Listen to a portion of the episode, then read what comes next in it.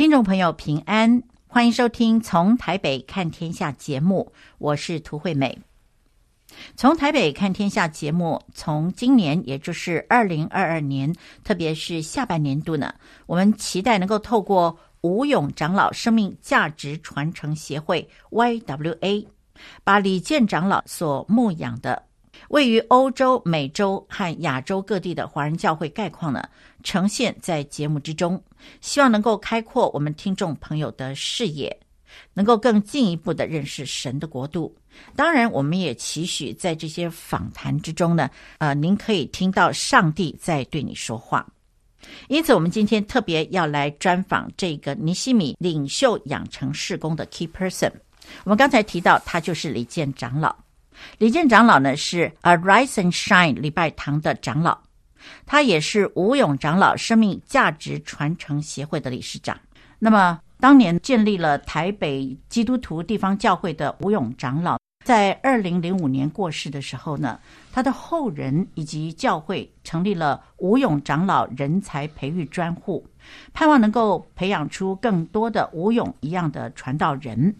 当时李健长老呢，跟其他的牧者去到欧洲等地服侍的时候，就发现，在当地华人对于教会以及牧者的需要呢，是非常的渴慕。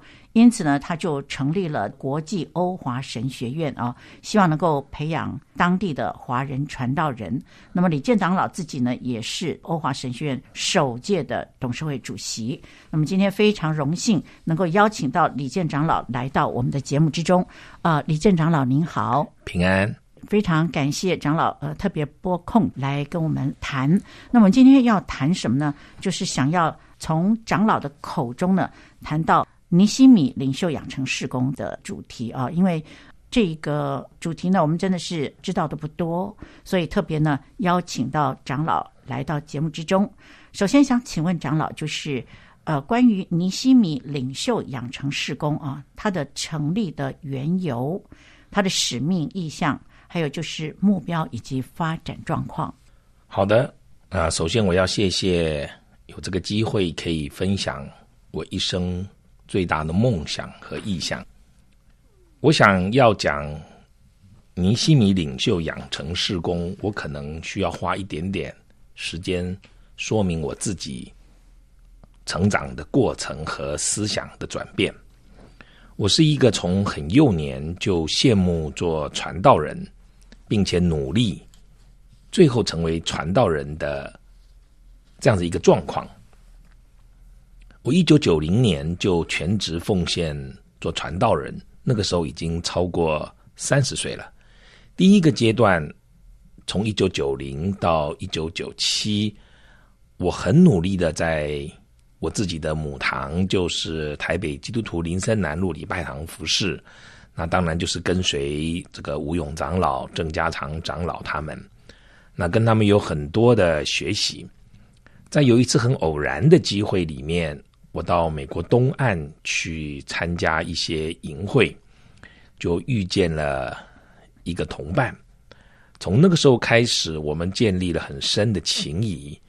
我每一年到美国去服侍，就跟他见面。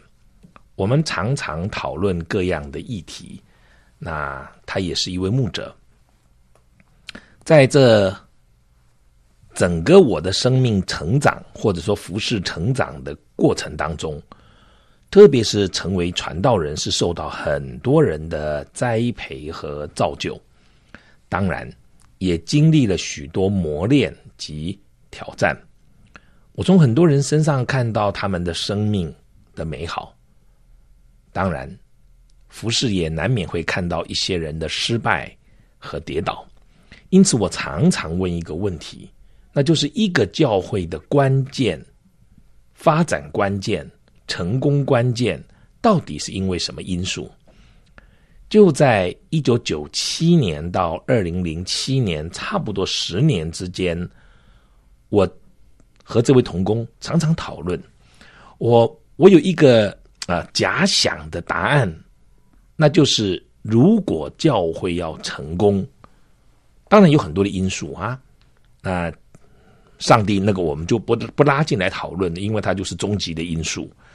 而我认为人这边能做的呢，就是有一个牧者，或者有一个人，或者有一个领袖，他不仅是他清楚上帝的呼召，而更重要的是他自己愿意成为合神心意的健康领袖。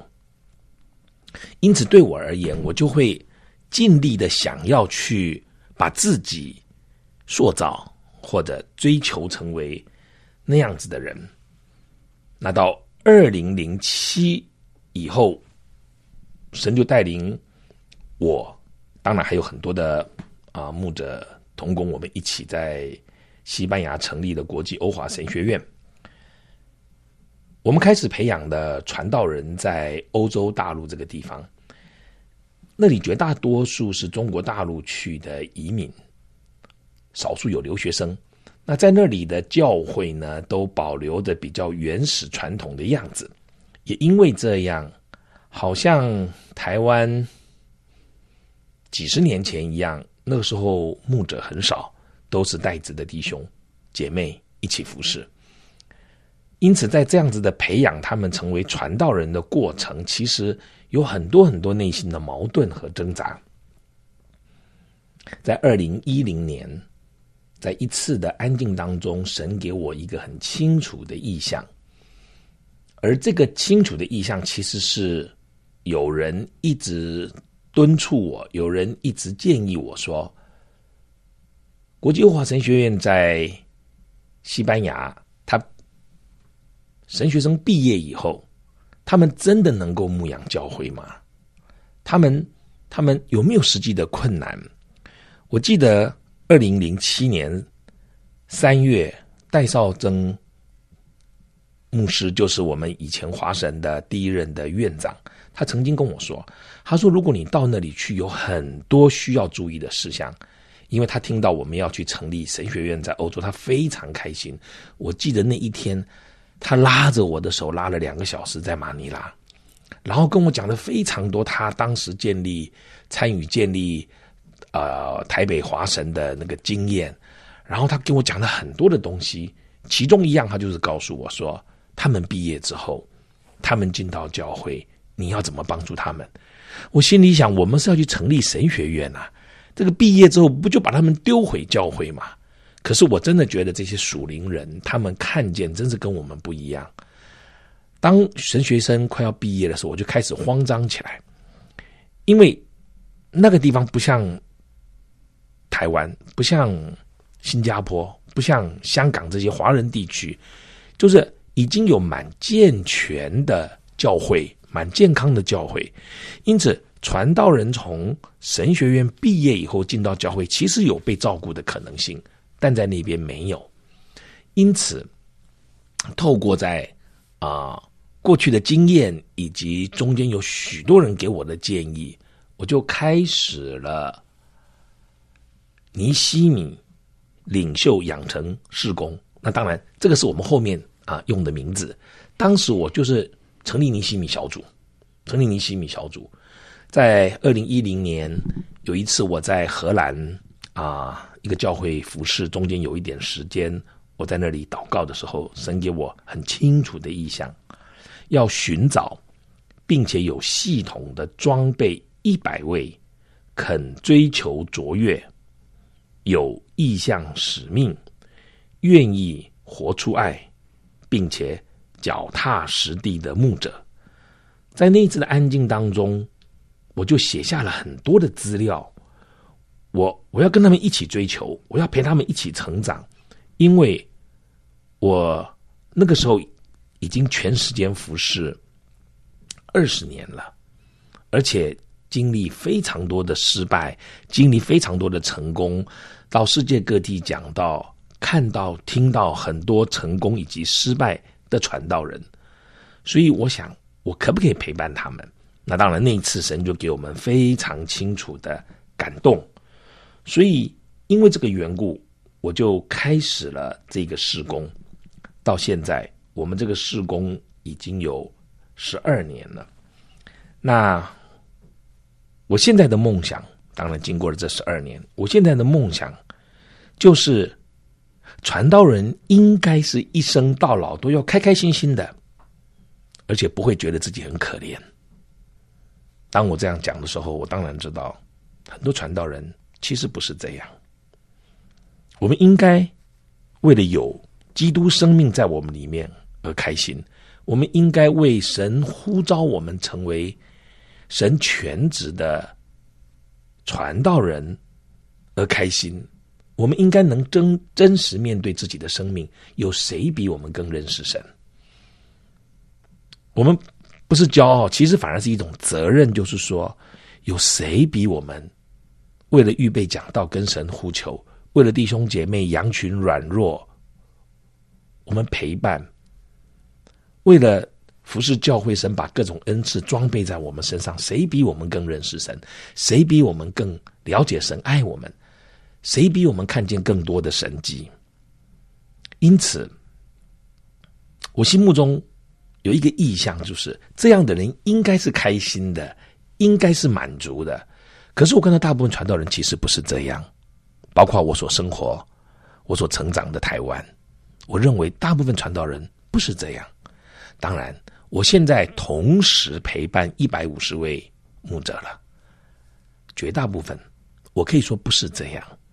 但当我们在一起的时候，我们慢慢慢慢的，我们就发现，其实我们可以透过彼此的陪伴，打造一个生态，一个环境，让我们这些主任牧师、驻堂牧者，我们可以一起生活，让我们能够一辈子忠心，并且最大化我们的恩赐，我们彼此分享，我们彼此追求，成为一个。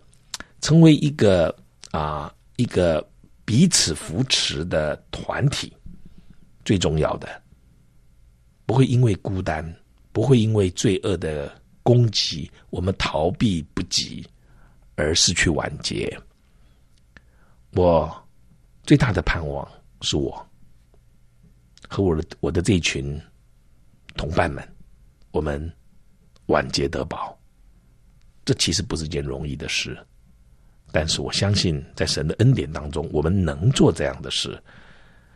我想，我先分享，这就是我们尼西米领袖养成事工成立的缘由、使命、意向和目标。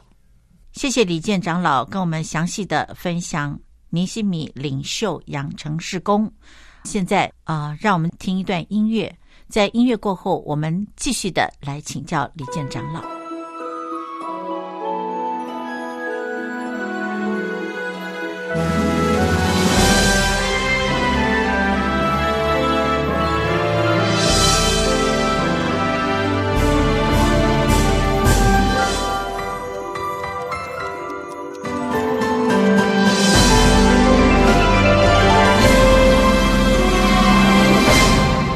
佳音乐联播网台北 FM 九零点九，您现在所收听的节目是从台北看天下，我是涂惠美。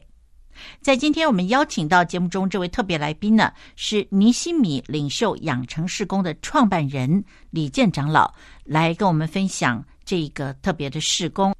那么接下来我们要来请教李健长老关于尼西米事工。我们知道有一个核心的精神叫做“七二一”的概念啊，好不好？请长老您来为我们解惑，什么是“七二一”的概念？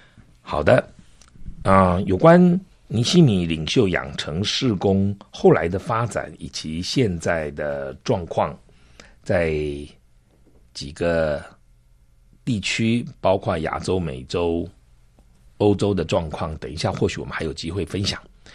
我先来分享，在整个的啊、尼西米的养成事工当中，我们所发展出来的一个概念，因为尼西米事工。都是传道人在一起，我们其实做了很多的事。我我们在一起吃、喝、玩、笑、哭，我们在一起有非常好的团契追求。我们当然也辩论，我我们辩论神学，呃，我们辩论教会的制度啊，我们分享各地的状况，我们做很多事情。可是，在后来的整个的过程当中，我们就也归纳出一个牧者领袖属灵生命的养成。那为什么这样呢？因为其实我们发现弟兄姐妹，或者我们说羊群，是跟着牧者的。如果牧者追求神、认识神、服侍神、认识自己、爱人、诚实的。处理自己所有的一切，那到底有没有什么一个简单的原则让我们抓在手上？当然，圣经是我们最高的指导原则，圣灵是我们天天的导师，耶稣基督是我们的救赎主，上帝是创造并护理的那一位。有没有一个很简单的原则我们可以抓在手上？因为这个缘故，我们就花了很多的时间，我们就决定。用一个核心的七二一的概念来帮助我们，那这是我自己经过非常多年自己生命的成长，特别是每一次失败的时候，我就想：为什么我会跌倒？为什么我会失败？为什么这次我生气了？为什么我这次不能真实的面对自己？很多的为什么？我我是一个从小就读圣经，而且。还蛮乖的孩子，啊、圣经读过几十遍，啊、最高的时候一个礼拜十堂讲道也是很正常，而且我预备讲章都是逐字稿，因此我花很多的时间在追求，很多的时间在思想，那还不包括要牧养教会、带领教会、训练同工、成。呃，这个把教会更新啊，带领教会，就在带领这些牧者，我更多的安静，因为我们花很多的时间在一起。现在有十几个小组，每一个小组如果一年两次，一次五天，我大部分的时间都跟他们在一起。因为这个缘故，我们如果没有一个非常单纯的、简单的啊。牧者的核心的精神，我我们可能会会不容易检视自己，因此我就花了很长的时间，当然也是神的恩典，就发展了一个叫做“七二一”的原则。那“七二一”是百分比的意思，七是百分之七十，二是百分之二十，十，呃，一是百分之十。如果一个牧者，或者我们将来可以衍生成一个基督徒，他所有的精力、他的精神、他的力气、他的专注度，要花在什么地方呢？当然，我们有吃喝，我们有睡觉。呃，如果是一般的弟兄姐妹，他们有工作，呃，牧者也有工作。但是，我们整个的心里面的那个重心呢？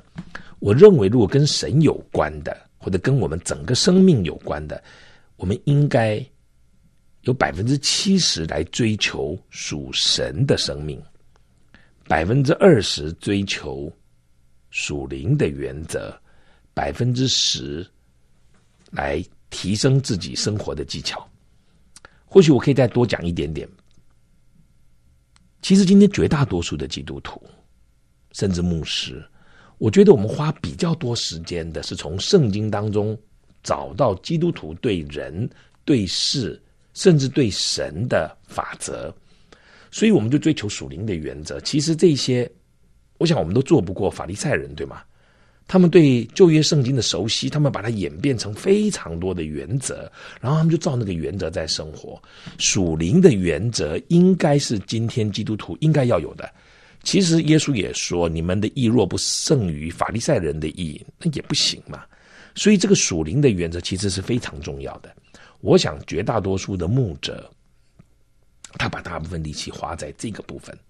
那至于生活的技巧，也就是培养我们生活做事的能力，这个也不能没有。比如说人际关系，有的人说：“啊，我向来就直话直说。”可是他每一次直话直说就得罪很多人，那这是一个技巧，就是不是每一句话在任何一个时间都可以讲的啊。在不合适的时间说出对的话，其实不一定对。因此，这些生活的技巧，或者我们要帮助人的时候，到底是要先引起他的意愿，还是我们要先教导他？我们到底是用强制的方式，还是用比较宽的？那这些都是技巧。其实带领教会有很多的技巧，跟同工之间的互动，处理教会的事情，都有很多的技巧。我们不能没有技巧，因为如果我们没有技巧，我们很多事不能做。但是我认为，今天我们可能最缺乏的是属神的生命。当然，我们有的，我们不是没有，那就是说，我们祷告，我们灵修啊，甚至我们预备讲道。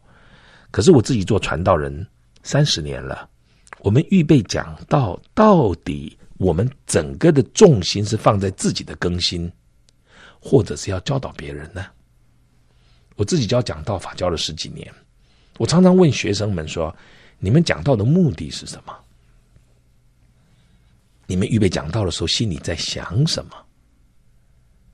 我发现，我发现大部分的人，大部分的传道人，他的灵修，他的祷告，他甚至在教会带敬拜，他甚至自己跟神的互动是很缺乏的。我这样讲，我希望不要造成很多的误会。或许我们当中有些人不是这样，那我就不是在讲你。但是我知道很多传道人，他们就是工作，就是爱主。啊我不能说他不爱主，可是之后他做所有的事情，就是为了帮助人，就是为了鼓励人，就是为了成就人。但是他跟神的关系呢？我觉得属神的生命，很多时候是我们失去的。我我我我们是为了工作而读圣经，我们是为了服侍和人相处而找到属灵的原则，我们要去做那个属灵的原则。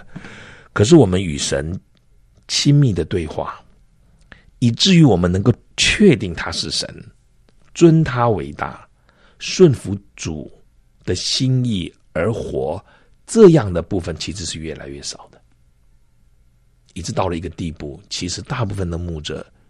年纪越大，服侍越久，他越苦干。当我这样讲的时候，我不是以一个少数资料来下这个结论的。我跟我想上百个牧师谈过，跟他们一起生活。我们现在尼西米现在就有一百五十个牧师，分成十几个小组，我们常常聚会。他们在教会，他们是主任牧师。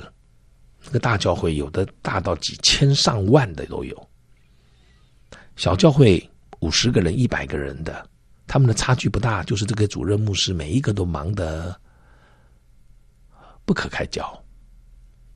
大教会有大教会的难处，小教会有小教会的困境。这些牧者到底有多少时间能够跟神有很亲密的互动呢？因此，我就提出这个七二一的。属灵生命原则不一定是以时间的多寡来计算，而是以那种整个生命集中的精神精力来看。我觉得我们应该把百分之七十的属这个时间和精神拿来面对我们个人与神的互动，与神亲密的互动，百分之二十拿来看重属灵的原则。百分之十来看重生活的技巧。如果按这个比例，我觉得一个基督徒，一个牧者，从起初一直走到后来，他可以坚持到底。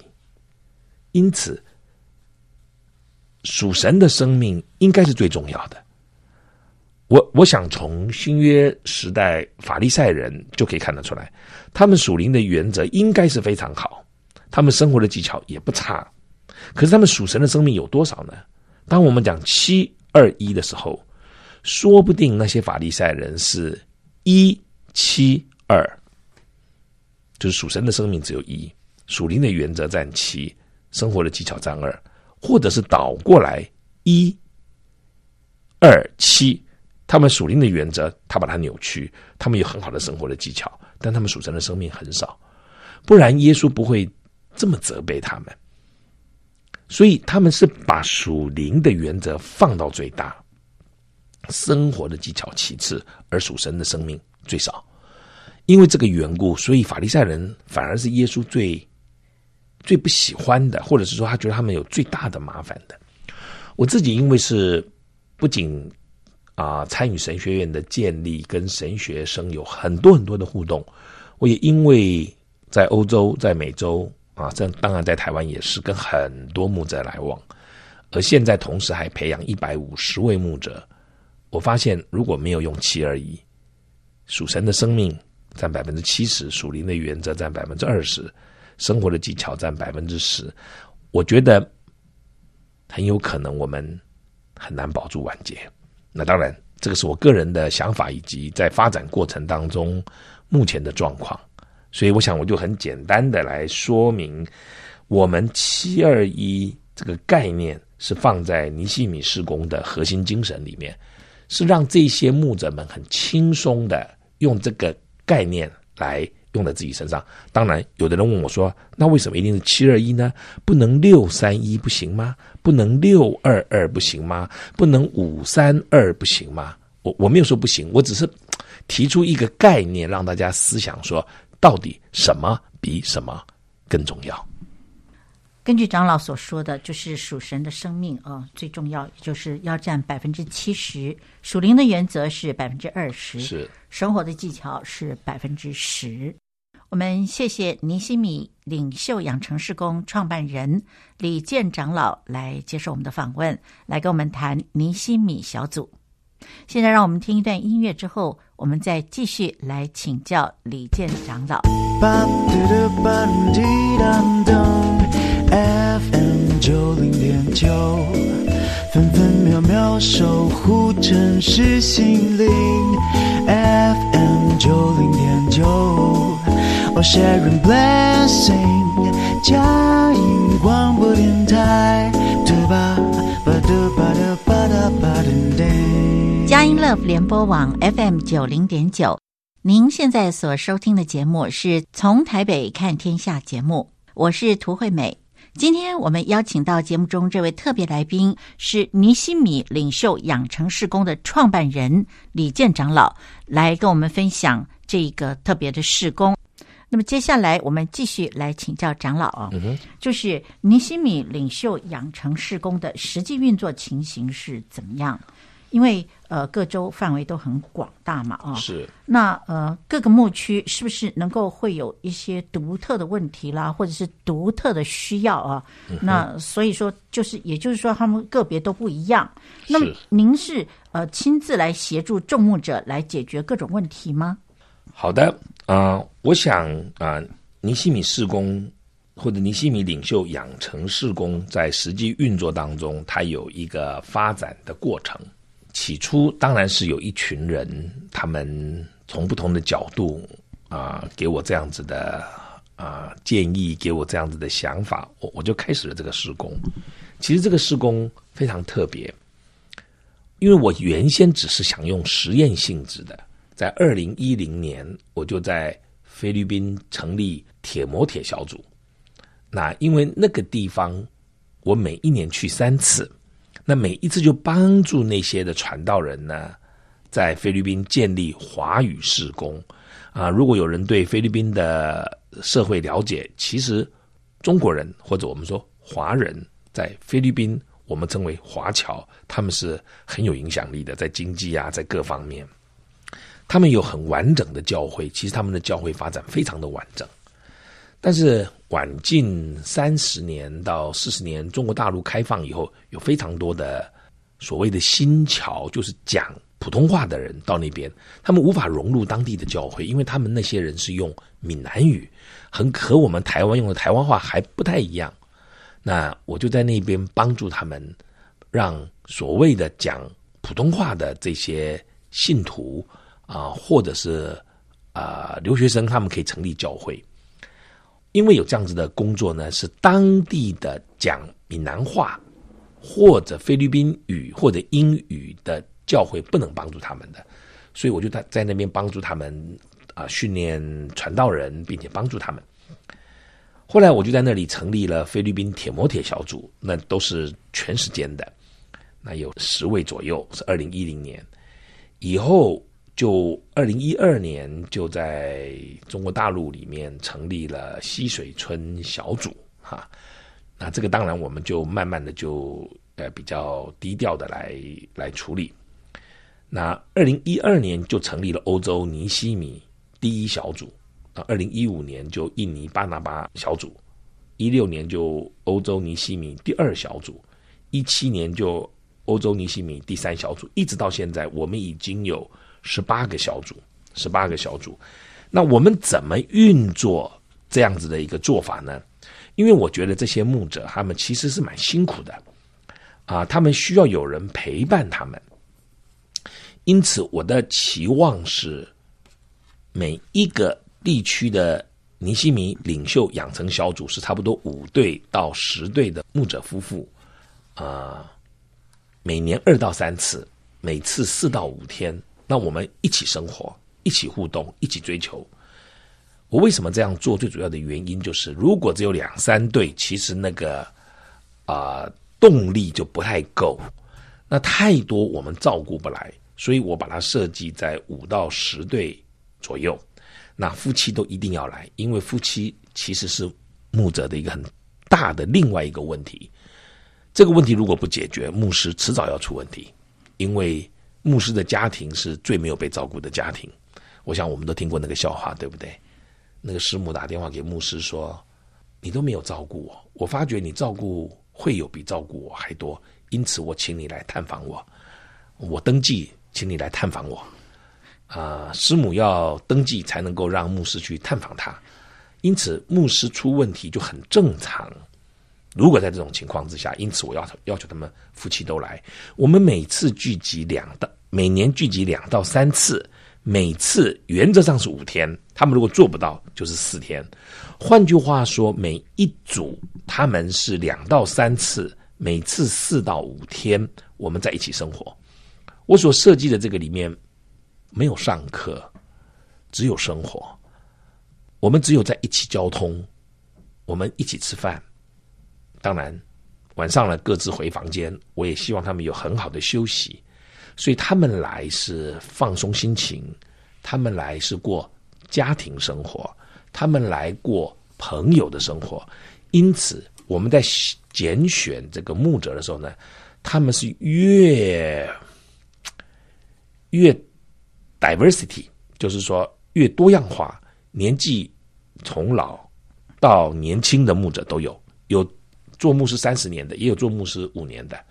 那地区越远越好，能够没有关系最好，彼此不认识最好，因为不然的话话传来传去的。所以我就把它打造一个环境，是让他们在互动当中，在非常有安全感的情况之下，每一个人可以把自己的状况讲出来。这个有很大的好处，因为那些年长的讲出来的东西哈，因为在这个地方就不必包装，不必戴面具，不必假装，因为我们所有人都是牧者，你你一骗我们，我们所有人都知道，所以大家在安全感足够的情况之下，每一个人会把内心的话讲出来，一起笑，一起哭。有一个有一次我参加一个小组，那个牧师跟我说，他说李长老，他说。我这一次参加这一个小组聚会五天四夜，我的笑，我的笑出来的声音，等于我一年笑在教会笑出来的声音。这个可以知道一个牧者有多大的压力。当然，他的教会非常大，好几千人，他下面有很多的牧者，所以他很辛苦。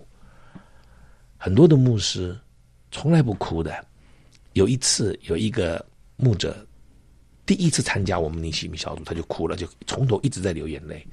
然后他就说：“他说我做牧师二十年了，我已经不知道怎么哭。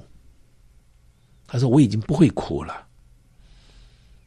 因此，实际运作的时候呢，我们会看到非常多的感动，非常多的真实。这些人他们在这个小组里面，他们。”拿掉他们的面具，他们尽情的笑，真诚的哭，真实的悔罪，真实的道歉，向上帝，向配偶，甚至在我们当中讲他怎么样的亏欠他的儿女。有的人把他一辈子不敢讲出去的家里的难过的事情跟我们讲，当然我们里面有公约，是绝对不能讲出去的。所以在那个安全的环境之下，他们得到医治，他们得到医治。当他们再回教会的时候，他们就是重新的感觉到说，他们愿意面对他的教会。然后每四个月或半年，我们会再见一次。这个是每个小组自己的状况。至于我们是以一个区一个区来做的，比如说菲律宾是一区，印尼是一区。现在美国有一区哈，大部分在美国东岸，当然也有美国南方休斯顿那边的牧师也过来。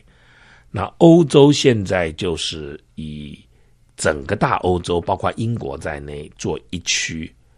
那现在欧洲已经有七个小组了，有七个小组了，而他们不是以国家为单位，反而他们要把国家全部拆开来。就是有一个小组里面，比如说某一个小组里面，还有匈牙利的一位牧师、法国一位牧师、意大利一位牧师、西班牙一位牧师、荷兰一位牧师、英国一位牧师。那这样呢，它就变得非常多元化。那啊、像这次乌克兰啊，乌克兰我们一共有四个牧师、四个牧者，他们是分在不同的小组。那这样就会说，越分开越好。那他们就很安全的敢讲自己的状况。那目前。每一个区都有，当然他们自己独特的需要，比如欧洲区啊、美国区啊、菲律宾区、印尼区，还有啊我们称为亚洲区哈，当然就是指中国大陆哈。亚洲区他们有独独特的需要跟问题，当然我们尽可能的按照不同的地区去给他们满足。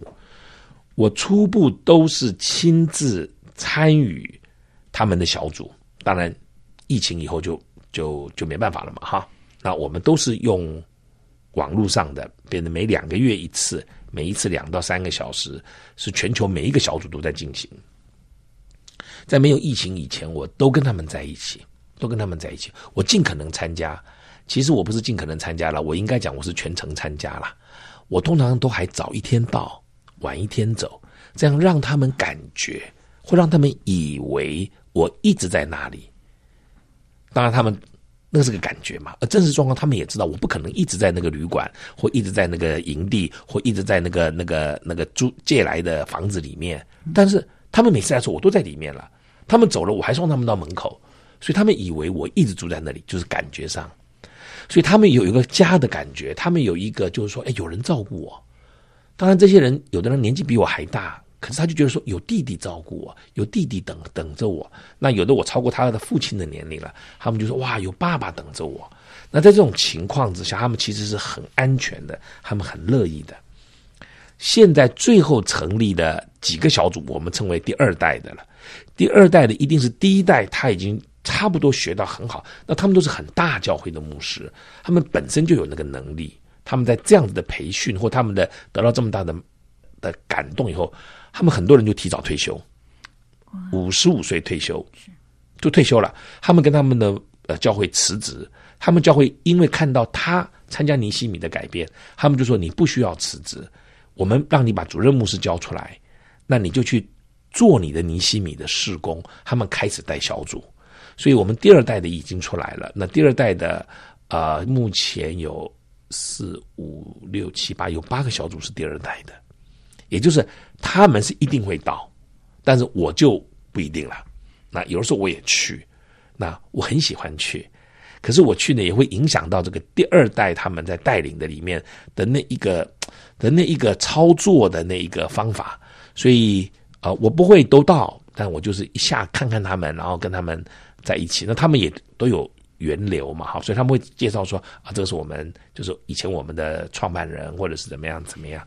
但因为是很生活化，所以大家也没有把它当成就是一个事工，而是一种生活。所以现在一百五十位，我是都放在心上。那有没有解决他们个别的问题呢？生命上的有，事工上的不帮他们解决，因为我认为只有他们起来，他们被建造，他们自己承担，他们能承担多少就做多少。而不是我替他们解决他们的问题。所以我们一般是不帮他们解决教会问题，我们只处理他们的生命状况。谢谢李健长老来接受我们的访问。今天我们就暂时停在这里，还有更精彩的内容，让我们下个星期天再见。